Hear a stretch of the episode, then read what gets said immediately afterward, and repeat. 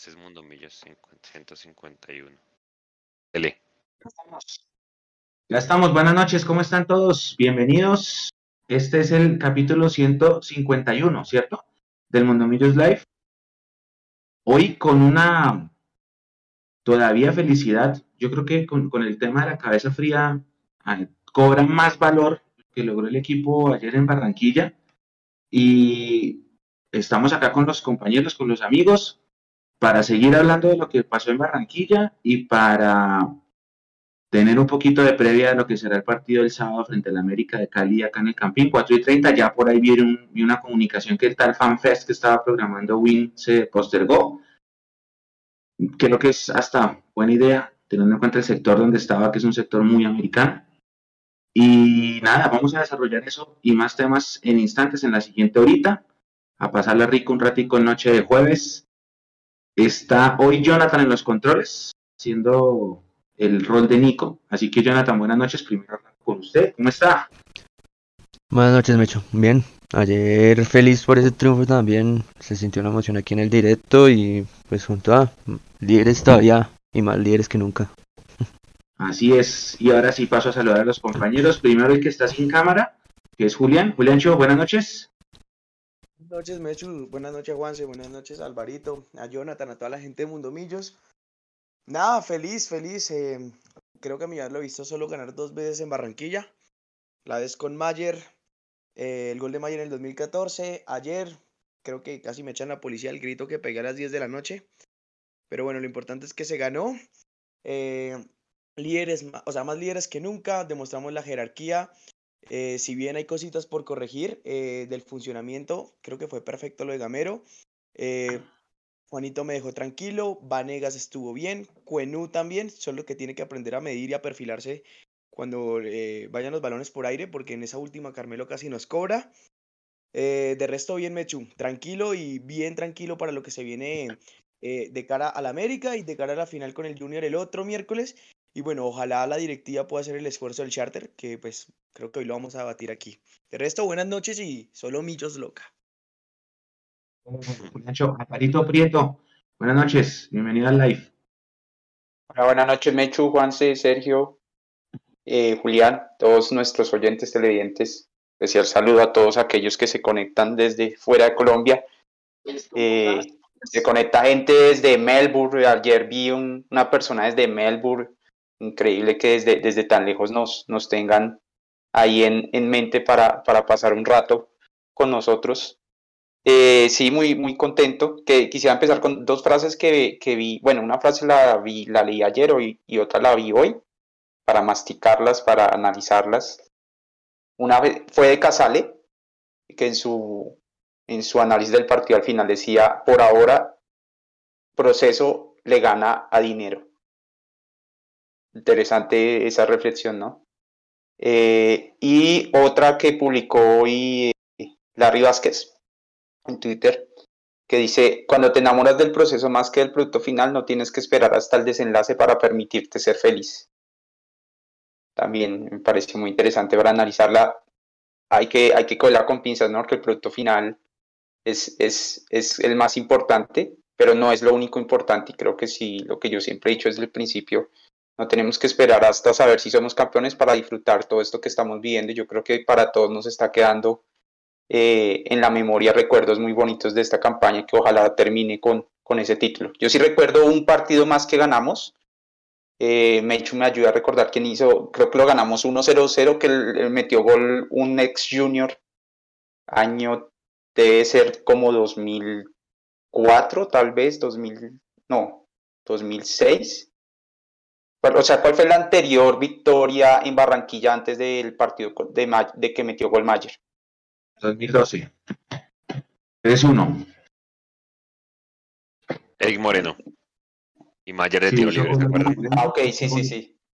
Mayer hizo gol Osorio Botello. Y antes de esa, 2003, Julián Telles. Y antes de esa, 1996, si no estima Lunari y Toro Medina y antes de esa 1987 Pájaro Juárez. Es que ganar en Barranquilla no, es, no es... Sí, ha sido una plaza muy complicada, entonces pues como no vamos a estar felices, ¿no? Sí, claro. Ahora, eh, para darle paso a Juanse, yo estaba realizando un análisis esta tarde, ahorita de lo que decía Alvarito. Pues lamentablemente estamos en septiembre y en septiembre los torneos de mayor no dan títulos. Los títulos se van a entregar en noviembre. Obviamente, pues como no se dan títulos, pues no, no, no podemos esperar a ver cómo va a terminar, pero sí podemos disfrutarnos este momento que estamos viviendo. Hace 11 años, yo me acuerdo que yo escribí un artículo para otro medio que me lo borraron, y en ese artículo eh, yo hacía referencia a que Millonarios en un semestre le ganó a Nacional, a Cali, a Santa Fe y a América, que fue en el, en el segundo semestre del 2011 que ganamos en Medellín 2-0, que América lo ganamos a la promoción, que le ganamos a Santa Fe 2-0 y que le habíamos ganado también a Cali 3-1. Y entonces en esa época yo me acuerdo que Orlando Asensio nos escribió, me escribió y me dijo, en serio, yo sí, mire, es que es muy raro que Millonarios le gane a los cuatro rivales fuertes. Y en ese momento, Junior también, a Junior también le ganamos ese semestre. Eh, es, es, es, es, raro, o sea, pues habían pasado muchos años de ostracismo. Y ahorita estamos, estamos eh, viviendo una, una época bonita. Obviamente, si Millonarios no es campeón, serán victorias morales. Pero, pero pues es que el hincha tiene derecho a estar disfrutando este presente y ganar en Santa Marta. Ganar en Santa Marta tampoco es fácil. Ganar en Barranquilla, ganar en Palma Seca, ganar en Montería, volver a una final de Copa, que eso no pasaba hace desde 2013. Entonces, el, el hincha tiene que estar muy contento. Obviamente, nada de esto servirá en ser anécdota si no, se, si no se es campeón. Pero el equipo es el mejor del año y ahora tendrá que revalidarlo simplemente con los títulos en las vitrinas. En, bueno, no sé dónde porque el museo ya está cerrado, pero donde sea que estén los trofeos, pues allá hay que sumar uno más. Juan C. Gómez, ¿cómo me le va? Buenas noches. Cree que Juli va a hablar, señor Juli. Eh, perdón, no, faltan dos cuentas pendientes. La del Tolima, que también ya llevamos una rachita con ellos, y con América. Porque con América local no ganamos, si no estoy mal, desde 2017. Entonces también eh, faltan esas dos cuentas de cobro. A la, América, América le ganamos el año pasado, con gol del caballo. Sí, el del gol del caballo que nos siguieron como si fuera el, sí, el de cuadrangulares. San Alvarito. Pero la del Tolima, falta la del Tolima. El Tolima sí falta, sí, señor. Tanto allá como falta acá. Sí. Es, un, es, un, es una deuda pendiente y creo que, que, tenemos que revalidarla con las buenas noches, muchachos, sí. Eh, yo ahorita estaba juicioso viendo la, la, la cápsula de, de, ustedes ayer con el, con el profe. Ustedes decían, no hay partido perdible con este Millos de Gamero. Pucha, yo dormí pensando en que hay un momento antes y después de esa sacada de Bertel al, min, al minuto 2 de la línea. ¿Se acuerdan? Porque es el momento del partido. Ese gol entra y no sé qué hubiera pasado. Capaz remontábamos porque estábamos jugando muy bien. Pero, bueno, al final todo ese tipo de cosas hacen parte de, las anécdotas que, pueden conducir a un título. Creo que yo no veía, yo les preguntaba ayer en el tercer tiempo, les hago, me pregunto a ustedes, a usted no Alvarito porque usted ya se la hice, pero a usted Mecho y a usted Julián y a la gente que está conectada, ¿hace cuánto o cuándo se acuerdan de cuándo fue la última vez de cuando aplaudieron a Millonarios en un estadio visitante que no sea Tunja ni sea Techo, ni Bogotá? Creo que muchos es la primera vez que lo ven, ¿o no? Y, por ejemplo, el día del Medellín de Copa, la hinchada del Medellín aplaudió, pero a Daniel Ruiz. Cuando él abandona el terreno de juego, los hinchas del Medellín se paran y lo aplauden, pero que hayan aplaudido al equipo,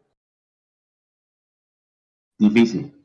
Sí, ¿no? Difícil, porque está en, en, este fútbol de ahora, usted, se la devuelvo, ¿usted aplaudiría a un equipo rival en el Campín que nos va a ir?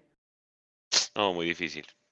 No, no, porque no sale, o sea, a, a uno que es pasional y es que la hinchada de Barranquilla es jodida porque está acostumbrada a ver buenos equipos, porque ha tenido buenos jugadores, porque no es una plaza fácil. A mí me sorprendió, la verdad, que en Barranquilla aplaudieran. Uno, no sé, se imagina Ibagué, Tuluá, esas plazas que usted sabe que, que, que, no tienen hinchadas así de pasionales, me sorprendió, de verdad. Por eso yo les preguntaba, yo realmente no recuerdo, y no, yo no lo haría definitivamente. Sí, no, es un tema de... Yo recuerdo que, yo recuerdo el partido de esa Sudamericana 2007 contra Colo Colo, que jugaba Giovanni, Hernán, Giovanni Hernández, era en el Colo Colo. Cuando sí. lo cambiaron, lo aplaudieron. Yo me acuerdo que esa vez lo aplaudieron. Eh, digamos que yo no veo tan mal eso en cuanto a que pues el resultado en ese momento, ese partido que 1-1, me acuerdo que, o sea, recuerdo mucho ese partido que me pareció tan bien jugado por ambos equipos, digamos que aplaudir a un jugador y eso no me parece, pues digamos algo que tal vez en algún momento podría ser, pero ya aplaudir el rival que nos ganó, uff, eso sí, no, me cuesta. De pronto no insultarlos ni nada de eso, pero ya llegar a aplaudirlos, no. No, me costaría mucho trabajo. No, tiene que ser un, mejor dicho, un espectáculo, pues, de que brille, no, pero y, ni siquiera, de pronto un equipo internacional y eso. Pero un equipo local. al Atlético de Madrid de Falcao se le perdió el Campín, cuando nos metieron cuatro puntos. Ese día la gente, que yo me, ese día me emberraqué, yo dije, nos están metiendo 4-1, están aplaudiendo. Exacto, pero por Falcao. yo la verdad tampoco. Pero por Falcao, probablemente. Y, aparte de eso, que Falcao nos hizo un golazo. Sí, de Chile, no me acuerdo mucho Nelson, Nelson Ramos. Bueno, venga, ¿por dónde pensamos? Porque hay un montón de temas, Pau. Yo, si quiere, para que le demos, porque yo sé que el tema de conciertos se nos va a ir un buen, buen rato hablando. Saquemos primero el tema de, del América, que es el rival más pronto. El América, hombre, yo ayer después del antes del partido lo vi, el de, el de Tolima y el América creo que tuvo varias, pero el Tolima se paró bien. Creo que es un equipo jodido. Ese Guimaraes se las trae. Yo le estaba viendo aquí las estadísticas. Me he hecho para publicarlas mañana, Julián. En el mismo número de partidos que nosotros con el arco en cero. O sea, Guimaraes no es el más bonito para jugar, pero sí le ha metido buen juego táctico al América. O sea, el América seguramente no, no, no le vamos a pasar por encima 3-4-0. No, es un equipo jodido, ¿cierto? Eh, yo sé y tenemos que ganar para completar los 30 puntos, pero hombre, pensando en este América, ¿ustedes cómo lo ven? Eh, yo, yo hablaba con Leandro en un live hace como 15 días de que para mí el América, Río Negro, son de esos, el Unión Magdalena, son de esos equipos que para mí son los equipos a ganar eh, en este semestre para aspirar al título, Mecho. Sí, a mí el trabajo de, de me parece muy importante, Juanse. Yo creo que América no es un equipo con grandes nombres no es un nombre con un equipo, perdón, con nombres rutilantes. Es un equipo con buenos jugadores, sí. Es un equipo que tiene un buen músculo en, su, en sus divisiones inferiores, pero pues obviamente no son figuras, como les digo, rutilantes, no son el equipo que uno diga, bueno, acá viene, ¿quién, es, quién está todavía? Adrián Ramos, que es como el único así referente de este Carlos Sierra, porque Carlos Sierra siempre que nos ve hace gol, y el resto es, como más el trabajo que hace el técnico en un, en en su trabajo táctico, un equipo de obreros, un equipo así como nosotros, eh, en el que defienden 11 y atacan 11, pero con orden, con, buena disposición táctica, con, una estructura muy parecida, que cuando tiene que defender el bloque lo hace todo el equipo. Es un equipo de disciplina, de disciplina y sí, Guimaraes es, es una persona que merece toda mi admiración y mi respeto porque es un gran entrenador y tiene todos los pergaminos para, para demostrarlo. Julián, hagamos un numeral numeral, no le dejen pegar a Carlos Sierra afuera. Ese man siempre que nos ve nos vacuna. El man tiene una muy buena pegada, ¿para qué? Porque ese es de los, de los elementos que toca cuidar más el sábado, ¿no? Además que Carlos Sierra cada vez que nos ve nos vacuna, como lo dijo el Mechu, con Deportivo Lara en la Copa Libertadores lo hizo. De por sí ese gol fue el que lo llevó a la América. Ese fatídico 5 de junio eh, en Cali también nos ha cobrado. Y ahí tiene que estar muy seguro bueno, no, no sé si la verdad Larry alcance a estar, no sé el Mechu que sabrá de eso, eh, pero Juan Carlos Pereira tiene que estar bien encima de él, el tema de Larry, hacer todos bien la presión. Además, no, no sé, pienso que América obviamente se va a venir a cuidar, se va a venir a, respaldar atrás y va a tratar de probar mucho a través de la media distancia de, Carlos Sierra.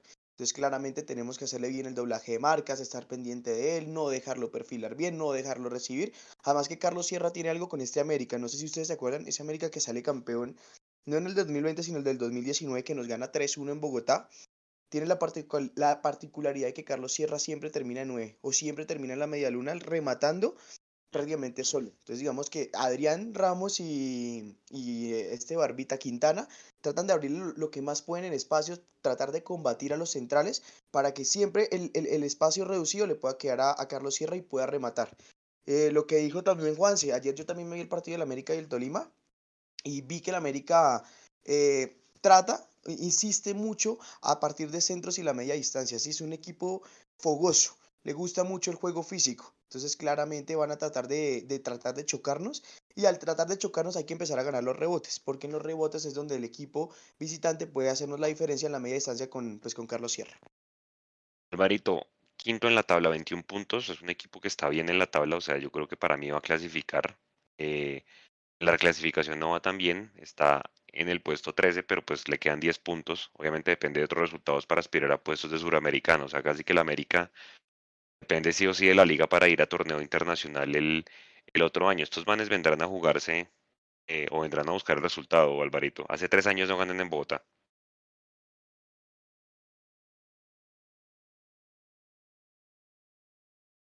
Sí, claro, y a mí me sorprende mucho el trabajo que vienen haciendo considerando que no pudieron contratar jugadores a mitad de año por la sanción que tienen por el ah, caso de Carrascal.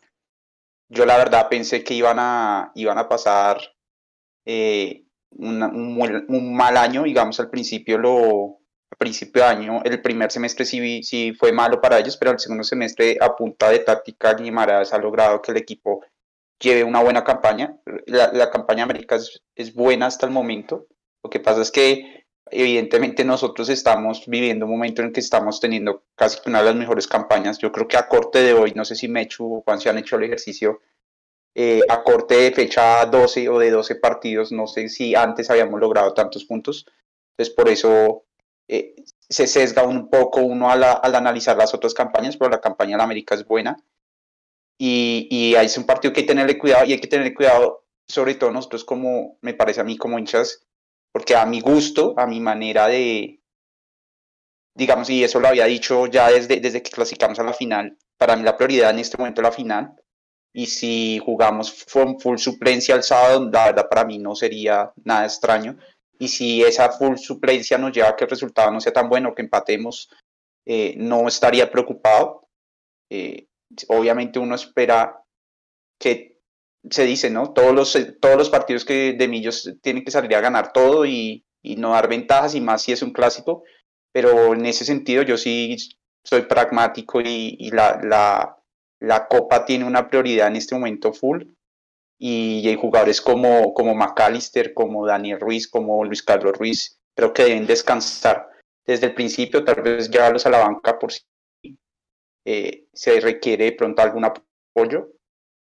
Y en ese sentido, América seguramente va a aprovechar ese, ese tema porque nosotros seguramente tendremos, y eso siempre pasa, la cabeza, los jugadores van a tener la casa en esa final y nos la van a querer perder y seguramente van a tratar de ahorrar psicológicamente hasta subconscientemente van a, van a, van a tratar de ahorrar un poquito para, para estar listos para esa final.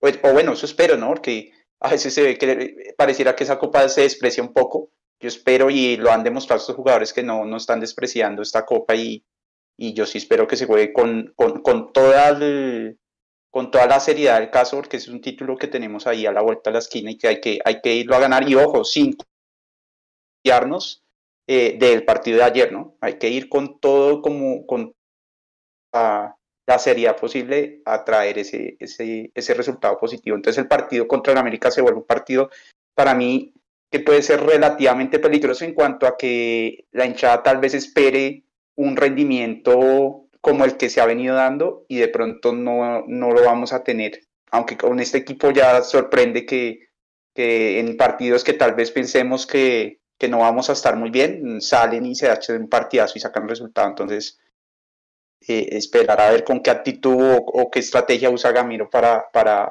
asumir este partido el sábado. Yo creo que inclusive me atrevería a pensar que, que Agamero va a salir de pronto primer tiempo buscarlo con todas, sobre todo buscar 30 puntos y listo ya. Creo que ya el resto del campeonato no quiero decir que sea de trámite, pero pues ya más bien rotar la nómina, pero bueno, veremos con qué sale Gamero. Eh, vea cómo juega el América Mechu, 4-4-2, o sea, el que gane el mediocampo casi que va a ser quien se lleve el partido. No va en el arco, no está Graterol porque está con la selección de Venezuela. Tienen también un lesionado que es Marlon Torres, el central, ese que nos hizo ese gol infame allá en, ¿Dónde fue? ¿En Daytona? Sí. Mena por derecha, Vera, Andrade, Ollón García como centrales y Giraldo por izquierda. Cuatro, Sierra y Portilla en la mitad. Por izquierda su amigo Juan David Pérez, que seguramente se va a dejar jugar el partido de su vida. Y por la derecha un jugador que me parece un calidoso. De hecho yo lo quería en lugar de, de Santiago Montoya, que es Daniel Hernández. Eso sí, el tipo es de cristal, pero el man mete unos pases bien, bien, bien, es un zurdo bien cálido. No sé si lo han visto jugar, uno que pasó por el Once Caldas y también jugó en Águilas, el 10 de ese equipo. Y jugó afuera, jugó en, en Huracán, creo. Y lo que pasa es que el man es de cristal, se lesionó un montón, pero es cálido, es zurdo. y Peña y Ramos, y pues tienen dos variantes importantes, Juli, Deiner Quiñones, el 10, y em, Quintana, el Barbas Quintana, el delantero. Eh, el América tampoco es que tenga mucha nómina, pero como, como decía Mechu, tiene, tiene idea de juego. Yo creo que va a ser un partido cerrado, como les decía, y donde se va a probar mucho a los arqueros pues de, de media distancia. ¿Usted qué dice, Juli? ¿Saldremos con la mixta, con la titular? ¿Qué haría? Pues yo la verdad, Juanse, yo, es que es que es difícil, porque ahí sí me voy a cobrar a mí mismo. Yo la embarré el día que dije lo del Medellín, lo de la semifinal que saldría con una mixta, porque por poco y, y pasó una tragedia ese día, entonces sí, lo acepto, la, la embarré ese día, la cagué, eh, la embarré. Pero, pero o sea, tiene razón Alvarito. La verdad, no me sorprendería si, si Alberto quiere cuidar a algunos jugadores. Eh, la verdad no creo que lo vaya a hacer porque creo que pues obviamente al ser el América es un clásico no pienso, no, no, creo que vaya a salir con una mixta o, algo así para rotar. Pero si fuera yo, yo sí haría lo que dice Alvarito, yo le haría eh, descanso a Maca, dejaría que Cataño pudiera jugar ese partido, para que Cataño pueda jugar un partido importante contra un rival importante desde el minuto cero, a ver cómo se comporta lidiando con la presión y llevando los hilos del equipo. Eh, me parece que también se lo merece porque hizo un gran segundo tiempo, bueno, hizo unos grandes 10 minutos eh, ayer en Barranquilla, eh, siento que lo puede hacer muy bien y pues darle descanso a McAllister que va a ser vital e importante para lo que, se, lo que es el miércoles en la final. Eh, Luis Carlos Ruiz también un gran compromiso ayer, entonces pienso que también se le puede dar descanso. Diego Erazo, lo poco que ha jugado lo ha hecho bien. El partido de Once Caldas, si no hubiera sido por Álvaro Montero, yo creo que Erazo hubiera sido la figura. También le haría minutos. Eh, pienso, ah, yo sé que acá muchos me van a putear, pero yo le haría un tiempito a Perlaza, porque es que malo bien ver sí, mal. Es que es el único lateral izquierdo y Bertel tiene muchos problemas musculares. Y entonces él también tiene que descansar, tiene que ir dándole eh, rodaje a la nómina. Eh, Israel Alba me parece que tiene que irse, seguir afianzándose y para que se siga afianzando tiene que tener minutos. Entonces ya él sí lo mantendría, mantendría a Vanegas y a Coenú normal. Pues el mono no está, Juan Pablo tampoco. Eh, darle rodaje, ¿por qué no? Depende cómo es el partido, ver qué tiene Alex Moreno Paz en el Campín, frente al América como para que vaya mostrando qué tiene, por lo que pues obviamente de él también se va a necesitar. Y en el tema de los extremos, eh, no, a Carlos Gómez la verdad no lo saco, él tiene que seguir eh, No, marca diferencia. Exacto, tiene que seguir demostrando. Me parece que el América también va a sufrir un poco de alturas ahora, entonces con Andrés Gómez se puede hacer la diferencia. A Daniel Ruiz sí lo, sí lo dejo descansar porque también ha tenido un rodaje difícil. Y por qué no probar a ver, eh, no sé, entre Juber, entre Guerra o entre Celis, a ver quién, pero, pero sí, yo sí haría una mixta porque el, partido el miércoles es otro. O sea, tenemos que quitarnos de la cabeza lo que pasó ayer, sí, muy bonito y todo, pero hay que pensar en la final de la Copa porque los tres partidos con el Junior, el más importante para mí es el del otro miércoles. Y pues obviamente eh, el América es importante, es un clásico, pero es más importante la final. Dígame, Chu, eh, no se les haga raro que salga con una nómina, Alvarito, parecía la de Manizales. Yo también lo veo por ese lado. ¿Sí? De pronto que, que descanso algunos, no sé si Juan Camilo vaya o si vaya de ya ustedes me responderán, pero antes de ir con, con Alvarito me he hecho una pregunta. Parece que hemos hablado aquí de, de, que el coco a veces para millonarios es el campín en la tarde, ¿no? En ese sol de por la tarde. ¿Hace cuánto Alberto Gamero no juega en ese horario? Yo me acuerdo mucho del partido con Pereira, todavía estaba el estadio cerrado. ¿Se acuerda que el Pereira nos alcanzó a complicar? Terminamos ganando 3-2, que fue el gol de Guarín, el único que hizo acá. ¿Se que fue como a las 2 de la tarde? Sí. Se fue a las 2 de la tarde. El resto cerrado. Eh, y había uno contra... El último fue la final con Tolima. Ah, sí, señor. Con Tolima fue a esa hora. eh...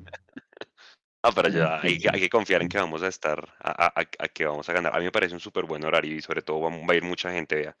De hecho, y Alvarito, tengo el dato que tu boleta habilitó 34.700 boletas hay varias tribunas agotadas, si ustedes se meten ahorita a la página, y vendidas hay más de 20 mil a esta hora. Yo creo que de pronto la, la, boletería se mueva mañana. No creo que haya lleno, por el tema de que hay, un, hay el festival este Cordillera y seguramente pues mucha gente va a ir y no sé qué otros eventos habrán. Yo le pongo por lo menos 20, 22, 23 mil personas. ¿Ustedes creen que habrá estadio lleno o cuánto le ponen de asistencia ese día, Alvarito? No, pues la verdad, bueno, tal vez por este festival por este festival Cordillera sí, pero la verdad es raro que, ya, que todavía hayan boletas. Eh, creo que por la campaña que está haciendo el equipo y eso, pues esperaba que estuviera lleno. Pero sí, tal vez se, cruzan varios eventos y, hay que decirlo, Colombia en general no es un país muy futbolero. Entonces se dan estas cosas. Eh, yo esperaría sí, con, con, la proyección que viene, ya el partido es pasado mañana, no creo que superemos los 22 mil, 25 mil por mucho, tal vez si la gente se anima al final. ¿Qué dice Mechu? ¿Cuántos? 28. 27, 27, 27, 28, creo yo. ¿Qué dice Juli? Mute, por si acaso. Unos 25 mil, unos 28 mil puede ser. Es que malo viene ser, es un clásico contra la América. Entonces yo sí pienso que la, la gente se va a poner el drill mañana. y seguramente va a haber uno que otro infiltrado. Eso siempre se meten en algún lado. Además, como cancelaron, ¿no? Cancelaron Mechu lo del, lo del, lo de Gran Estación. están diciendo que fue por lo de Tuluá. Seguramente porque es que en esa zona se concentran mucho los hinchas del América aquí en Bogotá, entonces pues por prevenir cualquier tipo de cosa creo que también yo me atrevo a decir, me chupo también por tema de fuerza pública disponible porque van a utilizar mucho el tema de concierto, el concierto es ahí a la vuelta. O sea, es pasar la 26 y usted llega al Simón Bolívar más o menos. Entonces seguramente como por no mezclar em, grandes cantidades de gente y que puedan pues haber cosas que lamentar después, ¿no? Entonces, chévere me parece la idea del, del FanFest. No sé, con un equipo que tenga tanta hinchaga como el América, es un tema de, de harta policía que se necesita, entonces preferible pues, que lo hayan cancelado, porque de verdad que era otro evento de esos de hinchada en, en, en, Bogotá con violencia o en general en el país. Pues, lo que pasa es que yo, yo, creo que no estamos preparados para un evento de dos hinchadas grandes juntas.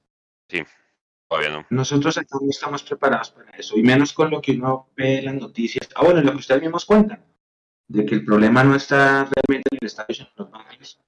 Por el tema de las hinchadas, lo que contó Julián del, del clásico, eh, no, eso no. las noticias que uno ve de que apuñalan a no sé quién, que entre otra, gente de la otra camiseta y que todas esas cosas, no estamos preparados para eso. Sí, no, yo tampoco creo. Oiga, venga, ya para ir cerrando el tema de América y, pensar un poquito en la nómina, porque tocar un poquito de cuerda al tema de conciertos que no hemos hablado, no sé si lo tocaron mucho el lunes en el live Mechu, pero igual es importante seguir dándole cuerda, pues porque obviamente va a afectar, va a afectar el tema en noviembre, ¿no? Eh, si no se recupera Larry, muchachos, ¿quién va? ¿A quién ponen? ¿A Dewar? ¿Les gustó Dewar lo de ayer o Juan Camilo García con Pereira el domingo? La primera pregunta, Alvarito. No, yo creo que eh, Dewar, si bien en el primer tiempo no, no se notó tanto en esa función de marca, creo que en el segundo tiempo, cuando todos ajustaron, eh, no desentonó. Creo que no sé si su merced tiene las estadísticas de pase, de porcentaje de pases acertados, pero creo que en el segundo tiempo mejoró mucho en eso. Eh, yo le seguiría dando minutos a él, a Dewar, eh, si Larry Vázquez no está o si, o si está a medias. Mm. porque recordemos que Larry en, en, Manizales jugó nada más un rato, ¿no? el segundo tiempo y, no jugó ayer, o sea, completaría 45 minutos como en 15 días, entonces tal vez si está bien, sería mejor que, que estuvieran en cancha y retomando de pronto un poquito, al menos medio tiempo, cogiendo otra vez ritmo. Pero si está entre algodones, lo, lo, aguanto y, juego con Dewar y, y, Pereira. ¿Qué diría Julián? ¿Dewar o García? Oiga, curiosamente hoy estoy de acuerdo con Alvarito en todo. También, yo pienso minutos a Dewar, lo hizo para mí muy bien en Barranquilla, no desentonó, mostró carácter, mostró huevos, mostró que podía salir bien jugando, o sea, es muy técnico, yo creo que ya con el Mecho lo habíamos visto en inferiores, es demasiado técnico, más que Juan Camilo, maneja los dos perfiles y la verdad hay que seguirle dándole la confianza. Pero con el tema de Larry, si Larry eh, puede jugar, yo lo, yo lo tendría como alternativa y depende cómo esté el partido en Bogotá, lo pondría porque Larry sí o sí, si está bien, tiene que salir el miércoles en Barranquilla. Claro, tengan, obviamente yo sé que el partido, a ver, no es de vital importancia el del sábado, Mechu, pero pues la América tiene buenos jugadores en el medio campo. Juan David Pérez, pues, hombre, aquí no lo queremos ni nada, pero pues no hay que desconocer que el man desequilibra, cara, es rápido. Este Daniel Hernández, el que les decía, hay que cubrir los remates de media distancia de, Sierra. Entonces, pues igual, ah, yo también le daría la, la, oportunidad, pero sí le pondría uno de experiencia al lado. Seguramente Pereira. A mí Pereira me encantó cómo jugó ayer. equipo se comió la cancha. Lo que pasa es que obviamente no está en el top 3 porque es Gómez, Juanito el mismo Bertel pues, descuellaron con, con su nivel, pero yo sí le, yo le daría la oportunidad de Edward que dice Mechu, con la cancha llena y todo. Sí, yo también le, le vuelvo a dar la oportunidad de Edward. Y estoy por la línea de lo que decían ustedes hace un rato. La prioridad es el miércoles. Voy, voy con lo que dice Alvarito, la prioridad es el miércoles. Si hemos de poner a una nómina mixta el sábado y las cosas no se dan, va a importar un carajo porque la prioridad es el miércoles. Y De acuerdo. el hecho de que o sea, eso no quiere decir que el otro miércoles esté garantizado el triunfo tampoco. Él piensa que es muy fregado. Prioridad miércoles. Si Larry Vázquez no está listo, no está listo. Si eh, Daniel Ruiz está tocado, no juega. Si McAllister está fatigado, no juega. Hay que poner, a- guardar lo mejor para el miércoles. No, Mecho y, Juanse, eh, eh, de, de eso sirve la campañota que estamos haciendo, justamente para eso sirve. Si viniéramos eh, colgados en puntos, estaríamos en, en el predicamento de tener que, que, que jugarnos la vida en liga contra la América y jugarnos la final en Copa sin, sin guardar nada, pero justamente eh, para, para de pronto los que se piensan que a veces no sirve ir primero y no sirve hacer estas campañas porque al final clasifican ocho y si no llegamos a la final no sirve, no, pero en este momento para eso nos está sirviendo, para darnos el lujo de poder ahorrar un poco en liga, esfuerzo y metérselo todo a copa. Y eh, sobre todo el triunfo de ayer, porque yo creo que si ayer de pronto no hubiéramos perdido, eh, de pronto ya es de- de- de- decir, bueno, perder tres partidos seguidos, digamos que hubiéramos perdido a- ayer y que el, sábado por guardar perdiéramos también, de pronto ahí ya se asalta un poquito la alerta, pero, pero el partido de ayer nos da esa gabela, esa, esa, esa no solo por, por el tema de que haya sido Junior, sino porque nos ponen a tres puntos de clasificar, aunque yo estoy más tranquilo con cinco más, pero nos pone a tres puntos de clasificar y nos permite tener ese, ese ahorro para, para darnos el lujo, porque la verdad es un lujo eh, de jugar, de, de, de guardar algunos jugadores el sábado. Ahora, sea la nómina que sea, hay que, mejor dicho, meterle un envío anímico. O sea, aquí la invitación a toda la gente que va a ir es, hermano, alentar y a cantar y a toda la cosa. Es un buen horario para que vayan en familia, para que vayan a hacer la previa en el Palacio, para que se vayan después para galerías después del partido, mejor dicho. O sea, el horario es más que perfecto para todo el mundo. Creo que cuadra.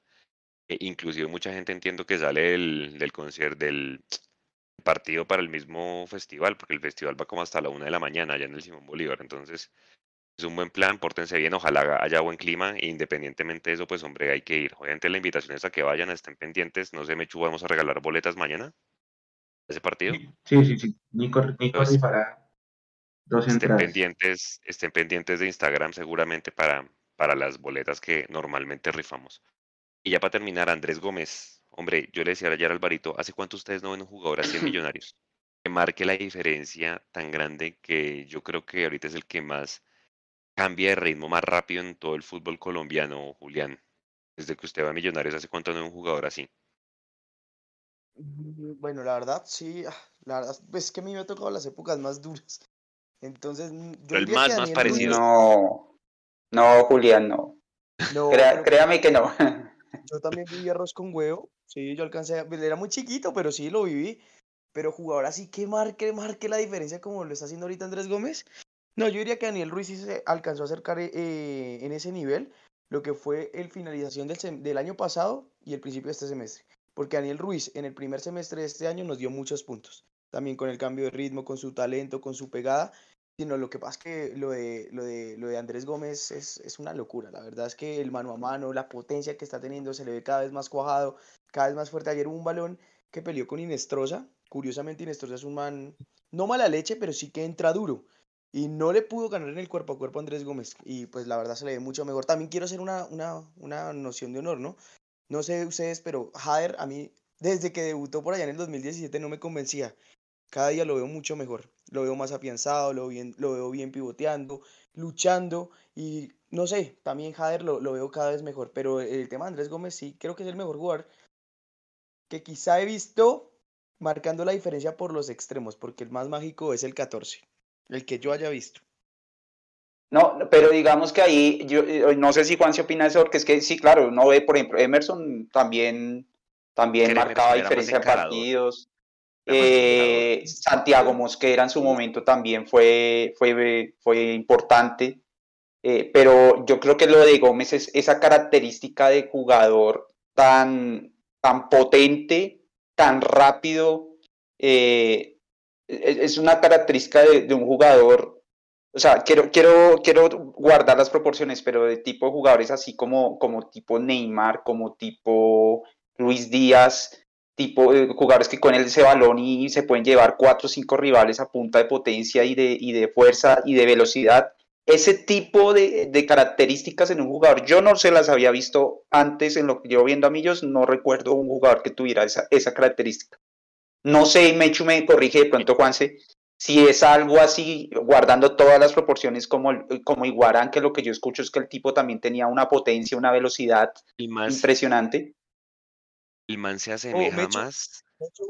Mechu, y Juanse, que ustedes que ya están más treintañeros, más cuarentones, ¿no? O sea, con todo respeto, ¿no? Pues es que yo sí he visto y he escuchado a mi papá y a mi familia decir que sí se parece mucho al Tino. La verdad es que yo no lo vi, entonces no sé qué Ojalá, el video donde el Tino le hace, yo lo ponía en el, en el Twitter hace ocho días, donde el Tino le hace tres goles al Barcelona en la Champions con el Newcastle. El Tino estaba súper joven y es la misma cara de, del, del, de Andrés Gómez. Es impresionante. Pero en el juego que se hagan una idea, yo no lo vi, Mechu, pero lo que me han dicho es que era muy tipo Willington Ortiz, con esa potencia, porque Willy también era, mm, era extremo. Entonces digamos que Willy era muy de ese estilo, de potencia, de que encaraba, de que se llevaba varios rivales. La gambeta Estrada no tanto, también me lo, me lo comparaban con la gambeta, lo que pasa es que la gambeta era más tipo Emerson, que encaraba, se sacaba varios, pero con, con fintas, con encare. A mí lo que me gusta de Andrés Gómez es que el man arranca y nadie lo para. O sea, es una potencia espectacular y creo que ese tipo de jugadores le hacen falta al fútbol colombiano. El tipo está marcando también. No sé, usted me hecho de los que ha visto, ¿con cuál lo asemeja más? Que pasa es que la gambeta era más 10 para mí. La gambeta era más armador. Era más armador. un talento, un talento tremendo. Así corre, así con, con esa velocidad, Iguarán puede ser. Iguarán así es que yo a Willy no lo vi, pero lo que me han dicho, o sea, a Willington Ortiz me han dicho. Lo que, pasa es que Iguarán, era mejor definidor. Creo que era delantero. Y no tan extremo, era, más delantero. Pues yo digo que Willy, es más Willy, tipo Willington Ortiz. Es que usted me puso a pensar con lo de Asprilla. Sí, Asprilla sí se parece, la verdad. basta ver el video del 5-0 y se ven ahí, creo que un par de goles de, de Asprilla y la forma en que corre es muy parecida. Corren con las manos así, para mm. a Gómez y verá, ellos corren con las manos así. El Tino corría con las manos así, se las ponía acá atrás y él corre con las manos así y Andrés Gómez es igualito. Es igualito. Pero bueno, es, es disfrutarlo, Juli. 20 añitos. Ayer, ayer hubo una jugada en donde eso fue, estábamos atacando el arco sur del Metropolitano y hace una gambeta larga en donde deja a, a Aida y a Walmer Pacheco prácticamente sentados a los dos. Lo que pasa es que Viera le sale rápido, y si no hubiera sido un golazo. Pero en esa jugada en especial es la que se parece a la del 5 a 0, la de Colombia con el Tino Asprilla. Tiene una zancada brutal y además tiene una explosividad muy, muy brava, muy brava. O sea, literal, un central como Yepes en su época no lo cogía, le tocaba cascarlo. Y uy, hay una jugada que, que, él va saliendo también con potencia y la pierde en propio campo, en el, en el propio terreno, y él mismo se devuelve, la recupera y vuelve y arranca. O sea, yo dije, no, la recuperó, la va a pasar porque debe estar cansado. No, vuelve y arranca con toda y sale hasta mitad de cancha y sí la suelta. O sea, es un despliegue físico también impresionante. Y terminó el partido y se puso a bailar también eh, su estilo también, que es bien, bien, bien, movido y, o sea, es un tipo que está en, la plena edad física para darle con toda, se juega tres partidos seguidos, yo creo, sin problema. Alvarito ya está conectado con la hinchada. En cada declaración que hace, siempre le manda mensajes a la hinchada y que vamos a salir campeones. O sea, la verdad es, es, de admirar porque tiene mucho carácter, tanto jugando como hablando. Acá, acá que le hemos dado tanto palo al Pitirri, ¿qué es esto de Pitirri? Esta llegada de Andrés Gómez. ¿no? Toda. Toda. Eh, esa, el Cort- em, Beckham, Y Quiñones. Daniel Ruiz, Daniel Ruiz también. Sí. Eh, Julián. Beckham y Andrés Gómez son de la misma camada, ¿no? Perdón, Alberto. Sí, sí, ellos jugaron juntos la, la Copa Libertadores Sub-20, ¿no? Mechu, la Sí. formación era Melesio, eh, San- eh, no, Sander no, era Samuel Bello, Bello, era Bello, eh, Alex Moreno Paz, el otro central no me acuerdo, por izquierda Samuel Asprilla, Arevalo, Kevin Cortés, mm, no me acuerdo el otro volante, si Mechu me ayuda, y en la delantera era Andrés Gómez, Becan y Carvajal. Esa es la, la de la. Copa Libertadores. Sí, sí, sí. Ese era. El, el otro central era Steven Moreno y el, y el que le faltó fue Gianmarco Angulo. En el medio. Eso. Esa era. Y yo Sí. creo que, que, que, que Gómez, y aquí lo decíamos en los live pasados, ¿se acuerdan que yo les decía que Lorenzo quiere hacer una selección pura con jugadores del torneo local? Menos mal, ya no van a hacer el amistoso ahorita este año, lo van a hacer en enero. Entonces no se les haga raro que Gómez, Daniel Ruiz estén en esa selección que, que va a armar Lorenzo de jugadores locales, porque yo creo que sí se merece una oportunidad, o sea, hermano, para mí es el mejor extremo del fútbol colombiano en este momento, no sé ustedes. O sea, para mí no hay ningún otro que lo iguale en este momento. Me da Alvarito, Juli, Mecho. No, entonces sí, sí, creo que No es en este, en este momento es el mejor, haciéndole falta el tema de la definición que ha ido mejorando. Eh, sí, no, no, seguramente habrán otros que, que, que le siguen ahí el paso, pero en este momento no se me ocurre uno tan, no. tan, tan fuerte. Ese, ese, man. Señor, No, que sí, total, es el mejor. Pero tengo una duda, eh, Andrés Gómez tiene 19 años, o sea, ¿él cala para el suramericano 20. también de enero? No. no, ya cumplió los 20. Ah. Sí, es que es de esa generación que se perdió por la pandemia. Igual que Daniel Ruiz. que Daniel Ruiz también tiene 20. Muy lástima porque los dos en la selección, tremendo equipo hubieran armado. Sí, Daniel ya. Y Andrés Gómez también. ¿Y se acuerda que cumplió años hace poquito? Usted, pues, usted lo puso. Sí. Sí. Beckham cumplió 19. No, Andrés Gómez. Eh, Andrés Gómez cumplió, acá tengo la nómina, Andrés Gómez cumplió 20. Ahorita en enero Daniel hay, un- Ruiz. hay un suramericano, ¿sí o no, Julián? De la selección. Sí. Daniel. Ruiz cumplió 21. A ese suramericano seguramente van a ir Oscar Cortés y el otro, el lateral izquierdo, se me olvida el nombre. Asprilla, Samuel Asprilla. Esos dos toca ir acercándolos. Y Arevalo. Y- y. Arevalo también. Esos toca ir acercándolos ahorita seguramente al equipo profesional el otro año. Oiga, venga, eh, 100 mil dólares va a pagar aproximadamente Millos por traer a Montero y Ginas. Parece que ya es un hecho, Mechu la traía en vuelo charter. Vale, vale la pena pagar toda esa plata para traerlos, casi 400 millones de pesos. Porque vienen de. Carolina del Sur, ¿no? Vienen del otro lado. Sí, eso es, no, es California. No, Santa viene de California. Ah, California, pensé que era. Sí. Es caro. 100 mil dólares. Híjole. Entre 80 y 100. bueno, hay que- El todo por el todo. No sería raro que eso lo terminemos pagando nosotros en la final, ¿no? Ah, sí. que, que igual no me parecería tampoco mal. O sea, si la boleta iba a valer X, pues ahora vale X más 5 mil o más 10 mil y, y ahí re- recogen un poco más y pagan eso. O sea, eso no cre- creo que sea mayor, mayor inconveniente. Y sí, creo que es algo que todos pedíamos, porque más allá de la confianza que generaron eh, que generó, digamos, la nómina que jugó ayer, eh, no hay que dar ningún tipo de ventaja. Entonces, me parece bien que, que en, en la directiva no estén pensando en, en que por ahorrarse un dinero que si bien es importante, eh, demos ventajas en una final que tanto nos ha costado eh, jugarla. De acuerdo. Ahora, ojalá los pongan a jugar por lo menos el sábado, ¿no? O sea, que no los lleven a sentar, a calentar puesto, porque es que ese siempre es el dilema. O sea, si no los van a liberar, que los metan también contra México, si sea un rato Gallinazo a Montero, que a Montero le den medio tiempo, porque yo sé que es difícil con Ospina y con Vargas, pues siendo el tercer arquero, pero por lo menos que le den algún tiempo de esos dos partidos para verlo también en acción. Y, y Ginas yo sí creo que se va a jugar al menos alguno de los dos partidos completos, ¿o no, Juli? O sea, le da con los centrales que llevaron, yo creo que sí le puede dar. que va a jugar minuticos, pero va a entrar de suplente, la verdad no, o sea, ¿Titular, no? según él, eh, no, lo que ha dicho Lorenzo es que va- él va a mantener, o él lo dijo en rueda de prensa, que él iba a trabajar con los que él conoce. Eso es lo que, lo que él ha dicho y lo ha dicho muchas veces. Entonces yo pienso que al mono lo va a ir llevando despacio. La verdad no creo que le vaya a quitar el puesto a Davinson Sánchez así como así.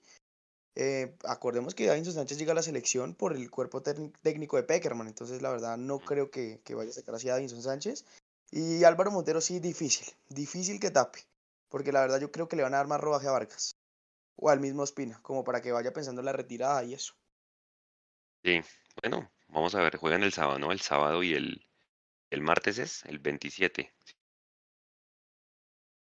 Oiga, em, y pues ya último tema que nos queda, muchachos, que lo dejé para el final, porque obviamente aquí se vienen todas las opiniones. Ahorita si quiere me dele una leída al chat porque no los hemos saludado. Hay 200, más de 200 personas conectadas en este momento, seguramente. 200, ¿cuántas, Jonathan? 213. Eh, hombre, conciertos. El, el sábado, el sábado me he hecho buena prueba a ver cómo quedó la, la cancha del Campín después de después del concierto de Coldplay, ¿no? A ver, con el tema del invierno y demás, ¿cómo están? Bueno, compañeros, les Sí, abro los micrófonos. Oiga, Conce, sí hay que, hay que agradecer a nuestra comunidad. Es que es lo que siempre decimos. Todos los días hay live de todo mundo. O sea, hay demasiada oferta de productos de millonarios para la hinchada. Y que hayan más de 200 personas acá con nosotros, sabiendo que tenemos un inconveniente con Facebook, porque por eso no está la gente en Facebook. Y, y que, que prefieran este espacio, que le den el voto de confianza a este equipo de trabajo. Uf, buenísimo. De verdad, muchas gracias. Aquí somos Muchas fieles a gracias. ustedes. De verdad, estamos cumpliéndoles la cita. Muchachos, les abro los micrófonos. Alvarito, comienzo por usted. Opiniones de nuestra señora alcaldesa pidiendo apoyar un concierto de un ente privado que se dio cuenta que no podía hacer conciertos en un parqueadero y ahora quiere hacerlo en el campín. No, y, des- no, y este tema ha levantado una serie de discusiones y en, en Colombia, bueno, no sé si es mundial, pero por lo menos en Colombia siempre encontramos una forma de segregarnos, ¿no? Entonces ahora estamos los FIFAs contra los, los, los que les gustan los conciertos y siempre es un afán de segregarnos, de, de, de estar en bandos contrarios y la verdad es, es bien triste. Yo creo que en Colombia, en Bogotá hay una situación muy particular con eso, eh, que es un problema de, de décadas, y es que definitivamente no hay eh, un escenario, no hay suficientes escenarios para espectáculos de alto nivel. Casi que hasta para el mismo fútbol, porque yo quiero mucho al Campín, pero yo creo que para una ciudad como esta deberíamos tener un estadio mejor. Y, en, Bogotá, hay que decirlo, no hay. El único escenario medio, medio decente para un espectáculo de alto nivel es Bogotá. Y pues a nivel mundial la tendencia igual es usar los estadios para conciertos. Tan es así que el, que el Santiago Bernabéu pues lo están remodelando. Eh, lo van a dejar habilitado para guardar la grama con un sistema especial y poder habilitar el estadio para hacer todo tipo de eventos, porque eh, es un tema también de, de negocio. Es más, si, si, si en algún momento se llega a estadio de millonarios, no sería raro que también se preste para eventos. Eh, el estadio siendo de la ciudad, pues es, es un estadio de todos los bogotanos, seguramente hay que abrirlo para, para todos, pero sí hay un tema de estar organizados, sí hay un tema de, de ser serios con el tema de la organización, porque para todos y para todos es para todos, porque es que eh, muchos hablan de es que el concierto le deja más plata a la ciudad que los partidos de, del fútbol, pero es que los partidos de fútbol también le han dejado y le dejan plata a la ciudad todo el año, porque es que no solamente es el alquiler del estadio, sino hablen con la gente de los parqueaderos o hablen con la gente de las tiendas. Un saludo aquí, me acuerdo de los compañeros Leo y, y Andrés Utatis, asiduos frecuentadores de, de esas tiendas y de mucha otra gente eh, que, que mueve la economía. Entonces, el estadio es de todos y como es de todos, pues tenemos que organizarnos para usarlo. Y, y, y, creo que se venía haciendo bien porque al fin y al cabo con el concierto de Coldplay, con el de ahorita que viene Bad Bunny, Bad Bunny. el, que, el, de Guns N' Roses, creo que hubo uno de salsa, ¿no? Hace poco. ¿No? No, no sé si estoy mal. Sí, sí. Eh, entonces creo que nos hemos venido organizando para que todo lo pudiéramos hacer. El chiste de, de, el chiste entre comillas, o el hecho de estar organizándonos, moviendo partidos para poder, para que puedan usar el estadio otros, otros comunidades o para usarlo para los, los, los conciertos nos, nos está costando 100 mil dólares. Porque es que si hubieran fechas disponibles, si por ejemplo no, hubiera, no se movido el partido de Millos Medellín y tuviéramos esa fecha disponible, de pronto hubiéramos podido mover ese partido en Barranquilla para esa fecha. Entonces, creo que si todos están haciendo el esfuerzo, así como decía la alcaldesa, que todos pongan de su parte, creo que ya se ha hecho, creo que ya está desconociendo todo ese esfuerzo que se ha hecho. Y, eh, y ahora lo que hay es una empresa que de manera irresponsable programó un concierto de gran nivel en un sitio que definitivamente no es el apropiado. Eh, y ahora quieren arreglarle la cara a esa empresa y a costa de, de, los demás. Y, y, me parece demasiado injusto la forma en que se han referido al tema, porque creo que el esfuerzo se ha hecho. El, lo, que, lo que se ha podido hacer para que hayan espectáculos de gran nivel en el campín se ha hecho y ya llegamos a un límite en el que ya eh, no, se puede, no se puede manejar esa desorganización de, de esta empresa que programó ese concierto de esa manera sin tener en cuenta las, las fechas eh, y, y, el uso del estadio. Entonces, eh, conciertos en los estadios sí, pero de manera organizada, planeada, que a principio de año se sienten todos, definan qué fechas hay concierto, qué fechas hay fútbol, y, y ahí eso queda definido y ya ya, ya no hay cambios. Y si hay otros conciertos de buen nivel, pues o busquen otros escenarios en Bogotá donde se puedan más o menos acomodar o busquen otras ciudades porque ya hay una planificación hecha y no pueden pasar por encima de, de los que sí hicieron la tarea juiciosa y planificaron. Ahí está que viene un concierto de, de Bad Bunny que van a usar el camping creo que semana y media. Es un montaje el berraco. Imagínense, desde el 15 de noviembre tienen que entregarlo. O sea, ya una semana que hay que contar sin el camping. Entonces imagínense si aprueban el de Harry Styles, irían dos semanas sin el camping hecho, en plenos cuadrangulares. Imposible. Bueno, muchachos, yo voy a dar mi opinión. Eh, sí, lo que estoy de acuerdo con Álvaro es un evidente desorden del organizador del concierto de Harry. Yo no, sé, no sabía quién era Harry, la verdad. El único Harry, Harry Potter. No, no sabía quién era ese Harry Styles. No sé todavía, como que no puede estar. Pero bueno, eso no es el tema. Sí, yo sé quién es y no sé qué más.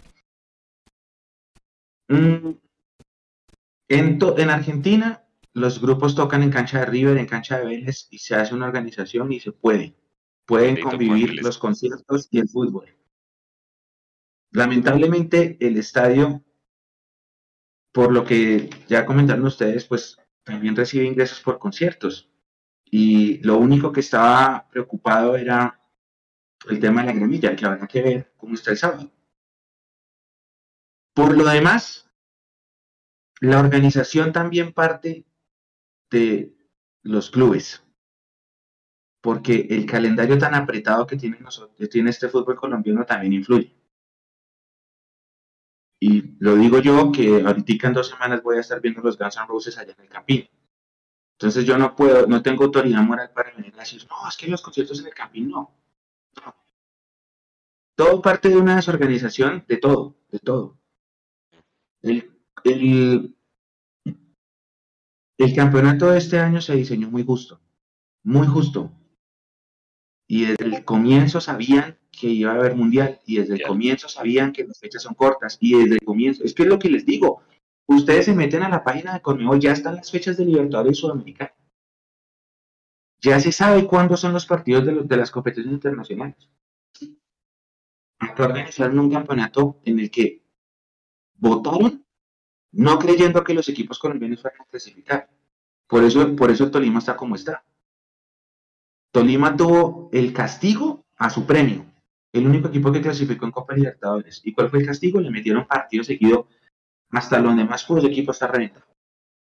No, es que... Eso es un tema, la desorganización no solamente, sí, o sea, que, está organizando este concierto tiene, sí, está, está perdido, pero la, desorganización de, la, de nuestra planeación del torneo también.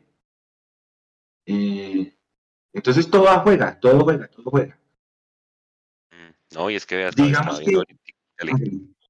No, no, No, hay que tener en cuenta, como decía Alvarito, pues nos agregamos Julián, pues estamos en una época post pandemia, las bandas están volviendo a Sudamérica, pues la gente obviamente Ujú. quiere volver a los espectáculos. Ahorita estaba leyendo que Luis Guerra, dos horas, se demoró en agotarse la boletería allá en el Movistar Arena. Obviamente es una forma más pequeñito, pero claro, la gente está en esa dinámica de querer ir, de querer ir a ver a sus artistas después de estar dos años encerrado. Digamos que, hombre, uno es futbolero y toda la cosa, pero pues es entendible porque cuando es la banda favorita de uno, pues como dice Mecho, pues uno no tiene moral para ir a decir, autoridad para decir, no, solo fútbol, porque uno también le gusta la música, independientemente de cuál sea.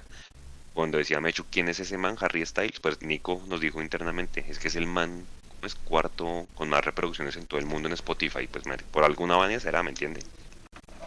Era cantante de One Es Direction cantante de One Direction. antes de que se dividieran. No, y, y- y es que Independiente Juanse, si es importante o no, o sea, está bien.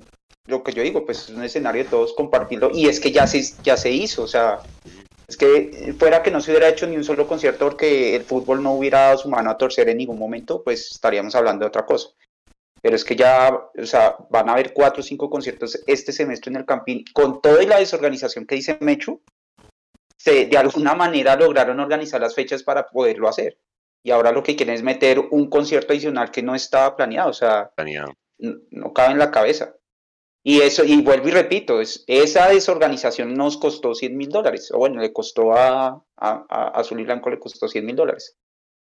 Entonces, creo que ahí, ahí y, una invitación también a los fanáticos de este artista que la cogieron contra los, los que nos gusta el fútbol. Pues fíjense que Guns N' Roses va a tocar ahí, eh, ahí va a tocar eh, Bad Bunny, ahí estuvo Coldplay. Hombre, si su artista no está ahí es por culpa del empresario que lo trae y no, no, inclusive, no sé si me corrigen, eh, leí un tuit donde decía que hubo un alguien del líder de, en, el canal del fútbol eh, diciendo que a ellos les habían ofrecido en su momento el Campín y el Simón Bolívar y ellos dijeron que no, que allá en el en el parqueadero. Lo que pasa es que eso está allá porque en el concierto de Dualipa se vio que el parqueadero era un lugar totalmente inapropiado para un concierto. Y la gente Pues lo ahí- vio. Si me permite, Alvarito, es como tal el desorden que ha tenido ahí. ¿Se puede decir el nombre o no? ¿Quién? Sí, Del organ... Ocesa, de Ocesa, o sea, el col... o sea, yo estoy en, en- en el concierto de Coldplay y las, las puertas las abrían a las 5 y terminé entrando a las 6, estando ahí al lado del Movistar Arena para pasar filtros. Y ya, eh, por ejemplo, el de Dualipa sobrevendieron el evento, o sea, sacaron segunda, bueno, sacaron como una nueva tanda de como de 13.000 boletas divididas en las dos localidades. Es- porque querían llenar, o sea, yo siento era porque más que todo porque querían llenar el, el parqueadero y pues ahí tenga y se y se mostró el desorden que tuvieron tanto para la entrada como para ya la asistencia de los de los espectadores. Lo, lo, lo del sonido que uno podía ver desde la 68 eso es un desorden completo. Y para Harry es más de lo mismo, o sea, ya sobrevendieron y por eso no se puede ni para el Simón Bolívar no se puede por Rock al Parque Rock al y Parque, ya sí. no se puede en el y ya no se puede Coliseo Live porque ya hay más boletas de, de, capacidad. de lo que alcanza el est- Oiga, Mechu, Ajá. ¿sabe que me acordé? Mi, mi hermana estuvo con, con mi papá en, en Ricardo Arjona. Dice que la llegada allá a la 80, hora y media. Y usted, que es de la misma época que yo, porque no sé si Alvarito y Julio lo alcanzaron a ver. Yo no sé si iba a ser un estadio en la 80. Alcanzó a ver Sí, yo- render, alcanzó a ver pancarta y todo. Ahí había pancarta, decía aquí se construirá el Estadio Azul. Si se demoraron hora y media hasta el Coliseo Live, que es ahí nomás al lado del puente de Guadú, ¿usted se imagina cuánto nos tocaría si el estadio se hubiera construido? Porque ese es otro problema, ¿no? Uno dice, hagan un estadio a las afueras. Escucha, no tenemos vías de acceso. Imagínese la llegada hasta allá con un estadio de fútbol a las afueras de Bogotá. Pucha, seguramente ojalá nos toque, pero ese tema es bien complicado, ¿no? Yo creo que es tanto vías de acceso por el POT como el mismo escenario que, hermano, que vamos pidiendo. Vea, ese tema de los conciertos lleva creo que más tiempo que el problema de las barras bravas metiéndose a las canchas. ¿Se acuerdan? Me hecho un, un concierto que se llamaba el concierto de conciertos. Fue hace, uy, vino los prisioneros y los toreros muertos y bueno, como los top de rock en español. Desde ese entonces se viene peleando entre el fútbol y los conciertos. O sea, eso es un tema de más de 30 años de historia que nada que se soluciona. O sea, es un tema con el que vamos a tener que lidiar y que, como dice Mechu, si no se planean bien con un calendario, dirigentes, porque claro, los, los presidentes de los clubes querren plata, plata, plata porque les fue mal en la pandemia y querrán cuadrangulares primera opción siempre.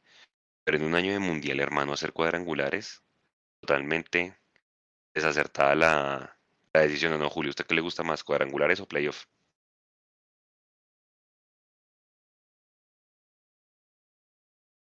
Pero es que, Juanse, mientras el tema, el tema no es, o sea, Está hablando si pues, cada uno podrá tener su preferencia de qué de qué es mejor, si es cuadrangular o playoff. Todos tendremos nuestras visiones a favor o en contra. Pero si usted sabe que en, en noviembre se tiene que parar el fútbol y sabe que tiene 20 equipos en primera, que son muchos, y sabe que tiene un montón de semanas bloqueadas por torneo internacional, porque se tienen que jugar las fases previas de Libertadores, llevándose equipos, tiene que jugarse fase previa Sudamericana, después vienen los cuadrangulares de Sudamericana, etc. Usted tiene que pensar en una planeación acorde al calendario que tiene. ¿Sí? Listo, no se pueden descender dos equipos más para que la liga tenga 18. Entonces pensemos en, en un formato de torneo que se adapte a ese calendario con los 20 equipos que tenemos. Pero entonces acá hicieron meter cuadrangulares en la apertura, meter cuadrangulares en la finalización, meter fecha de clásicos en los dos torneos y alargue los metales fechas de copa. No hay una forma, mire, llega a pasar algo, algo, que es lo que yo les decía a ustedes, una tormenta, eh, no sé, una, una, granizada, lo que sea, que el partido se hace uno y se, se les, todo se les, se les corre a la interior. Ahora, yo no entiendo, porque ustedes saben más que yo, porque el Gato Pérez dijo en, en ESPN, creo que fue, él dijo que el torneo de todos contra todos tiene que terminar el 30 de octubre. No sé por qué. ¿Alguien sabe por qué? No.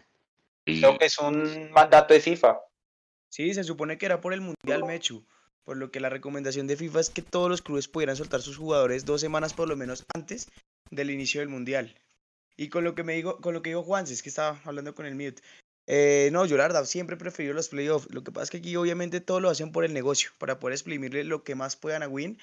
Y pues claramente, entre más partidos, más plata, más taquilla, más negocio para los dirigentes. Lo que pasa es que es difícil, es difícil porque obviamente ellos buscan la economía, o bueno, su propia economía a través de los clubes. Mechu, eh, me, me, toca retirarme pues por lo que les conté que me toca mañana. Quería decir, eh, sí, no, gracias, gracias. Entonces, nada, eh, nos vemos el, el, sábado en el Nemesio, todos para que también apoyen a, la, a las divisiones menores, que la sub-17 se juega una final contra Ciclones. Eh, muchas gracias a todos y nada, el que no salta se fue a la B. Sí, el que no salta, eh, más bien donde no pase eso, el que se va para la B es usted o yo. Ahí verá. Oiga, oiga, hablando, hablando de otra cosa, eh, oiga, mi, mi, mi, ¿qué? Mi, mi saludo, bueno, mi, mi gran afecto para Mayer Candelo, porque pues obviamente fue triste ver como un ídolo de nosotros salió prácticamente Uy, golpeado por, por el club que él ama. Entonces nada, Mayer, venite para acá que acá te estamos esperando. Ese club se va para la B y no existe. Y ya, ya, gracias y chao. Chao, chao, Juli. Oiga, sí, sí, sí, yo creo que ese tema, lástima cómo salió. Bien, bien tensionante el ambiente. Hoy entrevistaban al Chusco Sierra y contaba vainas bien tristes. Pues porque es el equipo de los amores de Mayer, ¿no? Y que, y que, y qué lástima salir así. Lo que pasa es que aceptó el reto de ser técnico de su equipo en un momento que no era, creo yo. Pero bueno, ojalá todo salga bien. Ya Mayer creo que no es el técnico de allá. Seguramente se tomará un buen tiempo sin dirigir y deseándole todo lo mejor para que vuelva. Ojalá Millos, que le den una sub-20 o algo así, que haga la carrera desde abajo con, con McAllister. Me parecería un buen, una buena dupla de divisiones menores, ¿sí o no, Alvarito? Sí, sí, sí. Mayer. Me gustaría. Eh, creo que ante todo es un profesional completísimo. Creo que aquí él siempre lo, él sí nunca ha negado ese amor por el Cali, socio del Cali, tiene palco el estadio. Eh, eh, yo, yo, yo siento mucha empatía con él porque es como si fuera a cualquiera de nosotros. Uh -huh. Y yo creo que a cualquiera de nosotros no, si, bueno, si uno supiera y viviera en ese mundo y nos dan un chance de trabajar en, en, en, Millonarios, creo que lo haríamos con mucho amor y tratando con todas las fuerzas de hacerlo bien, pero pues lastimosamente en el fútbol no solo basta con, con querer el equipo para que salgan las cosas bien, tienen que, hay, que, hay que hacer muchas cosas y que cuando salgan mal vengan otros a, a pegarle a uno, sobre todo el cobarde ese que le pegó por la espalda. Eh, es chistoso, ¿no? Que estas, este, este tipo de personas eh, se las dan de muy, de, de, de muy, no sé, bueno, hoy en día decir de muy machos está mal, pero se las dan de, de, de, muy frenteros, de muy valientes y eso, y atacan a una persona en gavilla y por detrás, eh, más cobardes no pueden ser. Eh, es muy triste, pero, pero, pero bueno, así es y yo esperaría, ojalá nunca tengamos que ir algo así aquí, eh, el, desagradecimiento con una persona que, que, que, haya dado cosas por el y que sobre todo que, le, que haya demostrado que lo quiere. Mayer en medio de todo siempre habla muy bien de nosotros seguramente nos quiere mucho y seguramente aquí sería bien recibido y, y, ojalá en algún momento se pueda dar porque es una persona que vivió el fútbol eh, desde, dicen que los técnicos muchas veces se parecen a, a, a, sus etapas como jugadores, ¿no? Aunque no sé si, por ejemplo, con un técnico como Alexis García fue así, porque entiendo que el hombre no era, no era así de marrullero como lo es ah, de técnico.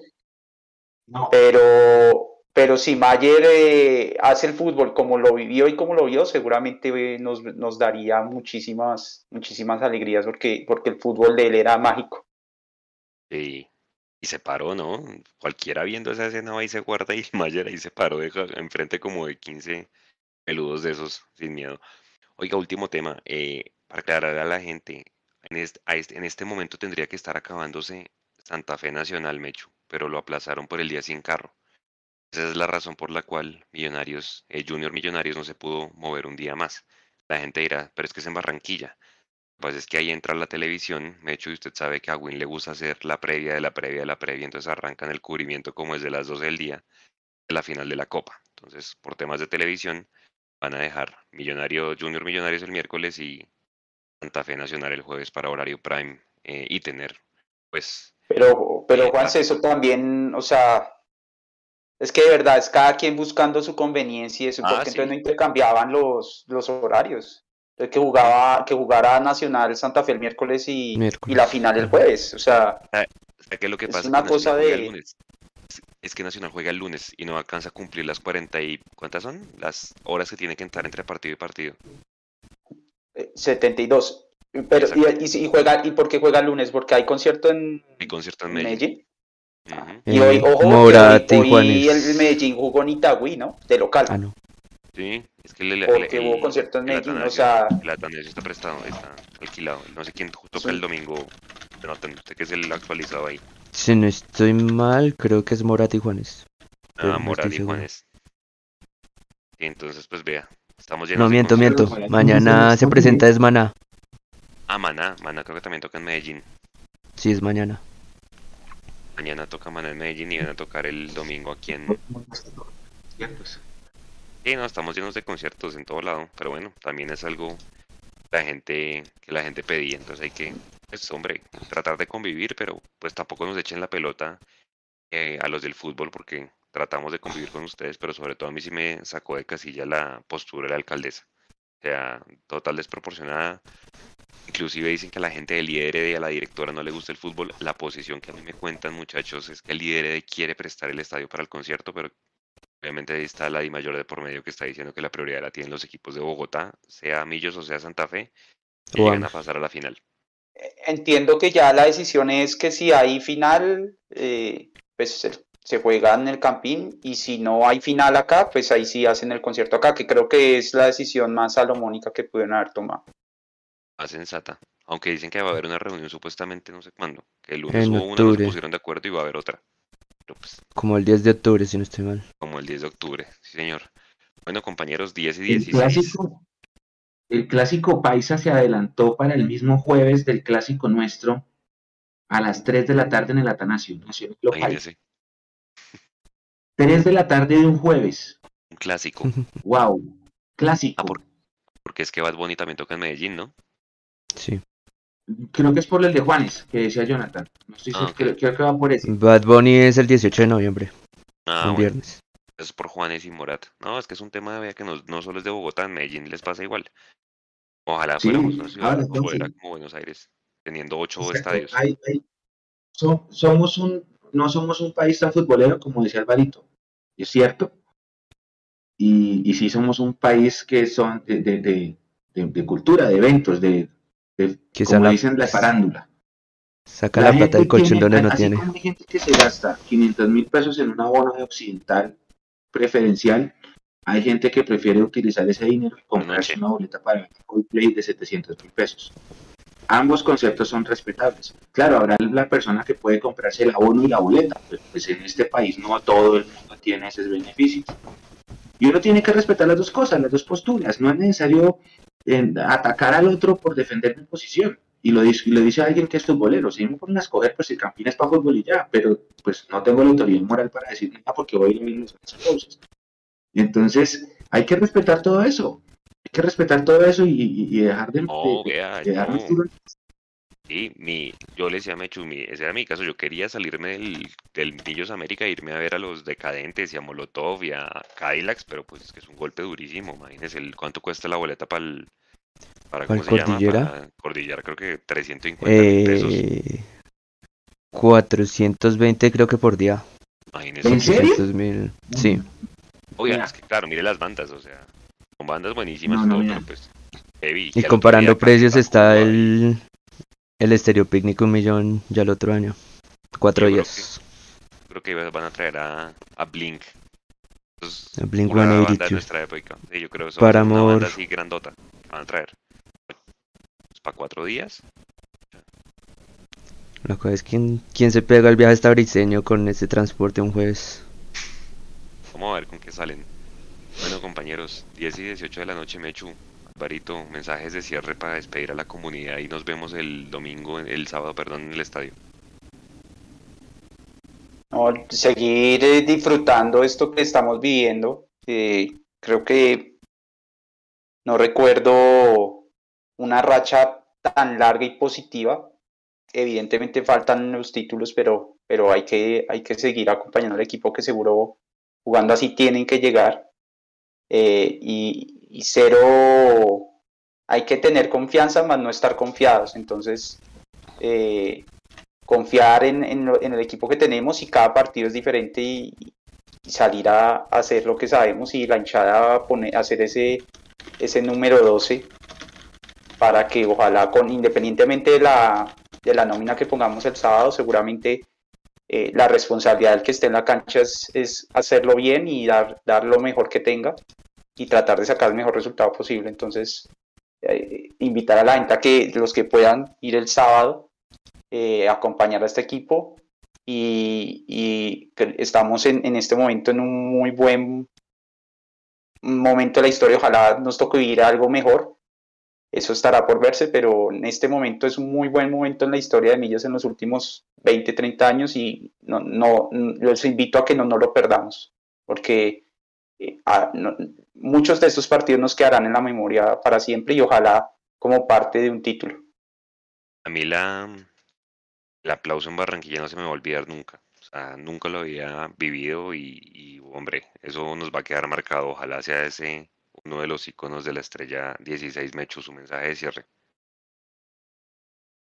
Saludar a la gente y que nos disculpen por no haberlos saludado. Por ejemplo, acá estaban preguntando eh, por la Plaza de Toros. La Plaza de Toros no se puede usar por un tema, una queja que pusieron los vecinos del sector. Entonces, la Plaza de Toros no se puede utilizar para, para conciertos.